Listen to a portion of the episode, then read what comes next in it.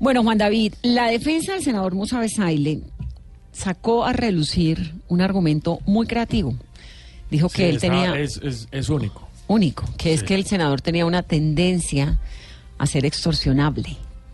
Sí, eso fue lo que dijo básicamente eh, para explicar por qué el senador Musa Besaile entregó dos mil millones de pesos a, todos este, a, todos estos señores vinculados al cártel de la toga al fiscal para que supuestamente no le profirieran una orden de captura que estaba lista. Esa es su explicación. Muchos eh, la califican como absurda, ridícula y hasta peregrina, pero pues pero eso fue lo que y contra la de la ley presentó dos psicólogos que demostraron que, que lo que pasaba era que no es que el señor hubiera caído en un acto delictivo, sino que él era fácilmente extorsionado. ¿Y eso se puede, hola? Pues vamos a preguntarle a José Ignacio Ruiz, quien es el director del Laboratorio de Psicología Jurídica de la Universidad Nacional. Doctor Ruiz, buenos días. Buenos días, ¿cómo está? Bien, doctor Ruiz. ¿Uno puede ser extorsionable por naturaleza? Digamos, ¿es como una condición intrínseca a la existencia? Bueno, de, esta pregunta sería si, si uno puede ser extorsionador, ¿no? Más que extorsionable porque se hace referencia a la, víctima. Extorsionador, pues no, no hay en la, en la, investigación como en forense o se crea forense como algo tan concreto como una tendencia a extorsionar a otros, ¿no? No, no, pero, eh, pero, no este es, pero no es, exactamente, no es eh, que uno tenga tendencias a cometer delitos o a extorsionar a alguien, sino ah. que sea débil que, una, que una vez uno sea ah. víctima de extorsión, pues simplemente pague ya. Ah, ya, ya, ya, ya. Listo, como, como una tendencia a una profesión a ser sí. Eh, como víctima. No, mejor dicho. Sí, correcto, a víctima de extorsión. Exacto, como que yo tengo tendencia, por ejemplo, hay gente que es, no sé, más enamoradiza que otra, hay gente que puede tener más tendencia a ser infiel que otra, y hay gente que puede tener más tendencia a ser eh, más disciplinado que otra. En el tema de la extorsión, hay algunas personas que son fácilmente, que tienen más tendencia a ser extorsionables, o eso es, eso no pasa. Pues eh, a ver, eh, sí, la respuesta sería parecida a la que antes. Sí, tampoco hay algo como tan concreto identificado en la investigación como más como seria, más rigurosa, académica, sobre una tendencia de ese tipo.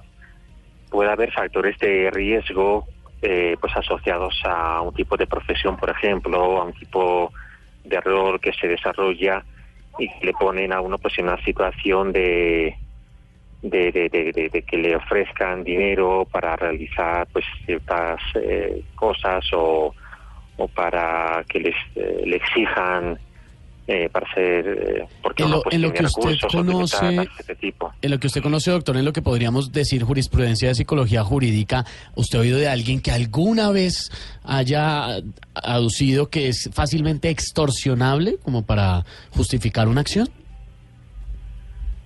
pues yo, mm, como diría, no, no, no, no conozco la investigación como seria, más como, académica, algo, algo similar.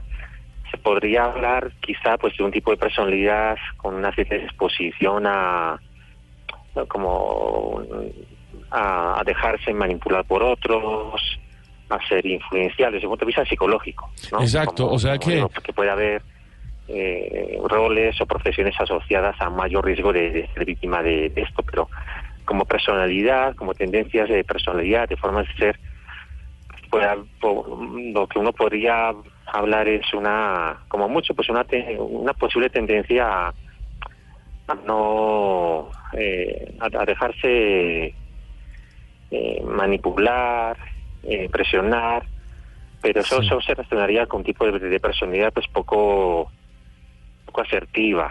Sí, que no sabe cómo es, decir, en, Es decir, doctor José Ignacio, en su criterio, em, pues dado que en la literatura científica no hay eh, casos como este, ¿el caso del señor Musa Besaile sería un caso de estudio?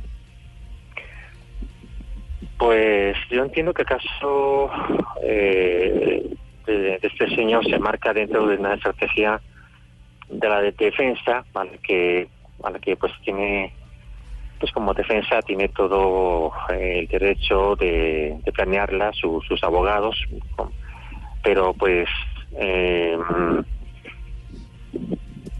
eso es una cosa, digamos, eh, Exótica. este, el, el- el- el estilo de defensa que, que se plantee, eso es una cosa.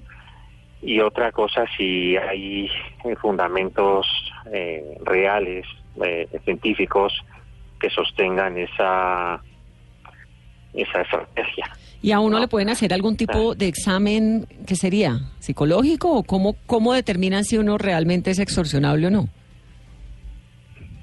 Pues yo, ¿Con qué prueba? mm, No, no, realmente no conozco y no creo que haya un tipo de, de examen como especializado, porque es un caso realmente pues muy curioso que eh, esa estrategia de la defensa de este señor pues es muy muy muy curioso en el sentido de que no no hay antecedentes que yo conozca al menos Sí.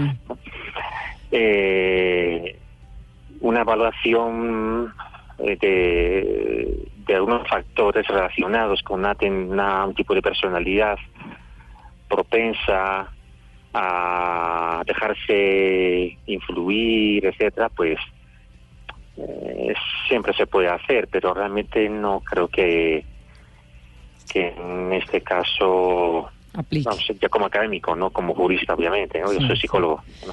Doctor Pues Ruiz, gracias. realmente mucho... Sí, ¿Mm? complicado.